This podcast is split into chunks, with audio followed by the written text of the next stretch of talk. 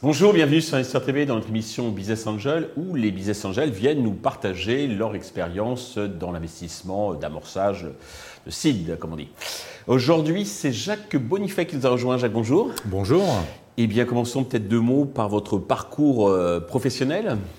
Eh ben, volontiers. Alors, moi, je suis ingénieur de, formation. J'ai commencé à travailler sur les calculateurs de bord de satellites. Puis, assez vite, on m'a mis euh, au département commercial pour vendre ces calculateurs de bord.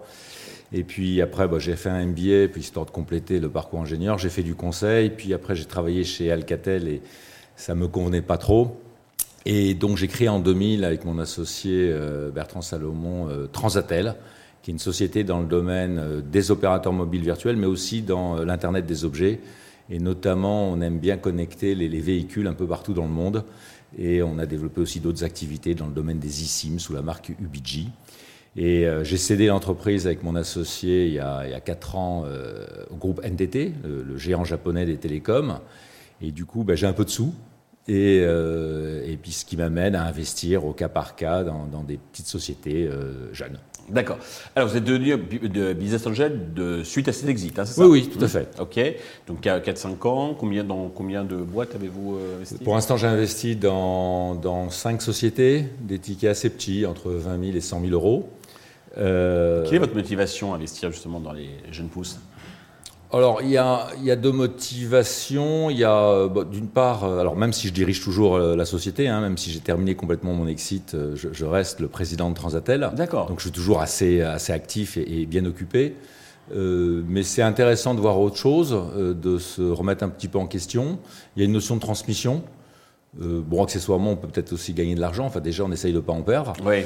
Euh, sachant que moi, c'est un parcours que je connais bien parce que quand j'ai créé ma société en 2000, j'ai eu beaucoup de business angels. D'accord. Euh, moi, j'ai eu un parcours un petit peu l'ascenseur quelque part. C'est ça. Et puis, je me mets bien à leur place et je me mets aussi bien à leur place des investisseurs et, je vois bien les, les côtés positifs et les côtés négatifs. Euh, euh, voilà, j'ai aussi eu des, des, des ventures, euh, des VC à, mon bord. Donc je, vois bien tous les avantages et les inconvénients et les problématiques. Quels sont vos critères de sélection? Alors le premier critère, je dirais que finalement le premier critère, c'est un problème de méthodologie dans la manière dont ils gèrent leur, les aspects financiers. Mhm. C'est-à-dire moi j'aime alors Ok, il y a le business plan à 5 ans qui monte au ciel, mais on peut faire dire tout et n'importe quoi à Excel. Donc moi, ce que j'aime bien, c'est qu'il y a un budget sur 2023, un budget sur 2024, que chaque mois, on vérifie les chiffres et qu'on remette à jour. Ça peut être faux, ça peut être euh, bon. Mais qu'il y ait un suivi. Mais je veux qu'il y ait un suivi et mmh. qu'un exercice de reforecast tous les mois où on sait combien on a de cash ce mois-ci, combien on aura de cash dans un mois, deux mois, trois mois, quatre mois et que tous les mois, voilà, ça on, remet de les, voir éventuellement le mur qui, euh, qui s'approche. Et il y en a qui le font bien, mais il y en a, ils n'ont pas le temps. Je ne comprends pas toujours pourquoi. Mmh. Mais voilà, moi, c'est la chose importante parce qu'on sait très bien que le, le BP, il est faux, que l'idée, elle va changer euh, mais au moins cette, euh, cette capacité à toujours savoir combien on a de, sur son compte en banque et combien on aura dans un mois, dans deux mois, dans trois mois, dans quatre mois, même s'il faut faire des choses un peu compliquées pour toujours en avoir, ça c'est important. Et, moi-même, moi je me suis pas payé pendant quatre ans et demi avec mon associé, donc on sait ce que c'est que de la gestion de crise. Et c'est quand même un peu connaître son cash. Nous, c'était tous les lundis matins, on a notre cash. Et même aujourd'hui encore, j'ai mon cash tous les lundis matins et c'est important. Bah, c'est vital. Hein, Donc ça, c'est la première, euh, le premier critère. Le deuxième critère, c'est effectivement euh, l'idée. Et, et c'est vrai que j'ai, en tant qu'ingénieur, j'aime bien les idées un peu techno même si elles sont un peu risquées, euh, parce que bah, y a peut-être un côté nostalgique par rapport à la classe prépa, au cours de physique. Mm-hmm. Donc moi j'aime bien. Et, euh, et puis j'aime bien être un peu épaté aussi par les idées, même si elles ne sont pas technologiques. L'entrepreneur, le, porteur du projet compte? Oui, oui, la, personnalité. Alors, il faut déjà que ça. C'est bien quand c'est quelqu'un, alors c'est bête à dire, mais quelqu'un de bien élevé, euh, qui ne considère pas que c'est acquis, euh, mais qui comprend qu'il va demander de l'argent à quelqu'un et que bah, ce n'est pas tout à fait naturel de donner de l'argent à un projet qui, a, qui démarre. Donc, voilà, parce qu'on a. C'est vrai que l'argent qui, euh, qui coule à flot. Euh, bah, des fois, c'est assez étonnant. Ouais. Des fois, bon, on fait comprendre que vous êtes en compétition. Si je suis en compétition, bah, c'est bon, la compétition, je connais. Ça mm. ça m'intéresse pas, quoi. Il y a un petit côté sans gêne, quoi. Comment vous sourcez ces startups Alors, c'est le, un peu le hasard. Moi, je. Alors, il y a le magazine Challenge qui chaque année euh, sort les 100 startups. Vous regardez les classements? Ouais, c'est pas que je regarde les classements, c'est que je regarde les différents projets. D'accord. Et il y en a qui me parlent, et en général, je mets les noms sur LinkedIn, et les gens reviennent. Donc, euh, Et dans Challenge, ils ont déjà levé, non? Oui, alors non, mais des fois il y en a, euh, j'arrive trop tard, mais c'est intéressant. il y en a, j'arrive pas trop tard, mais il y en a plusieurs que j'ai trouvé comme ça. Je dirais, ouais, les deux tiers, les trois quarts, parce que dans le dans le dans le challenge, c'est une fois par an. Vous avez des toutes petites et des qui, ont déjà levé 3-4 millions et d'autres qui ont levé 50 ou 100 000 euros. Oui, Et c'est intéressant parce que c'est bien présenté et puis finalement tout est là. Donc euh, une fois par an, moi j'aime bien lire cet article.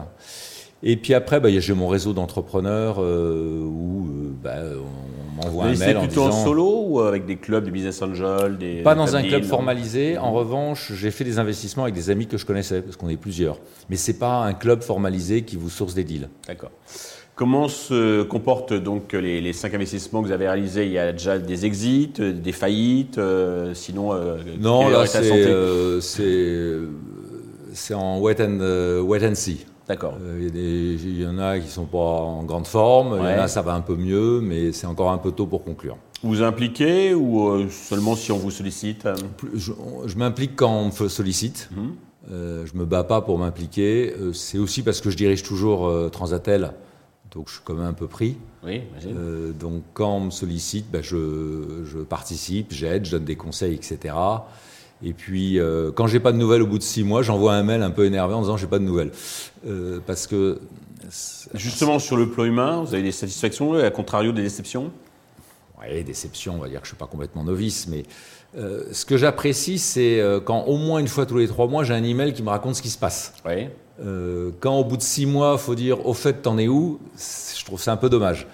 Euh, et puis le pire, ce qui est sur le gâteau, c'est quand on reçoit euh, donc le message qui explique qu'il faut vite de l'argent, sinon c'est fini. Alors je l'ai pas eu comme ça. Pas encore eu. ça va venir. je l'ai pas eu comme ça. encore, ça va peut-être venir, oui. Bon, ça, à la limite, ça fait partie du, du jeu. Mais c'est bien quand je dis pas tous les mois, mais une fois tous les trois mois, on a, on a 10 lignes. J'ai voilà. pas, pas besoin de trois pages, pour je les lirai pas, les trois pages, c'est trop long. Mais 10 lignes qui disent où ils en sont, etc. Et en général, à chaque fois que j'ai le rapport, ça me donne des idées, je passe un coup de fil. Euh, je dis, il faut faire ci, il faut faire ça. Tiens, je te donne l'adresse de.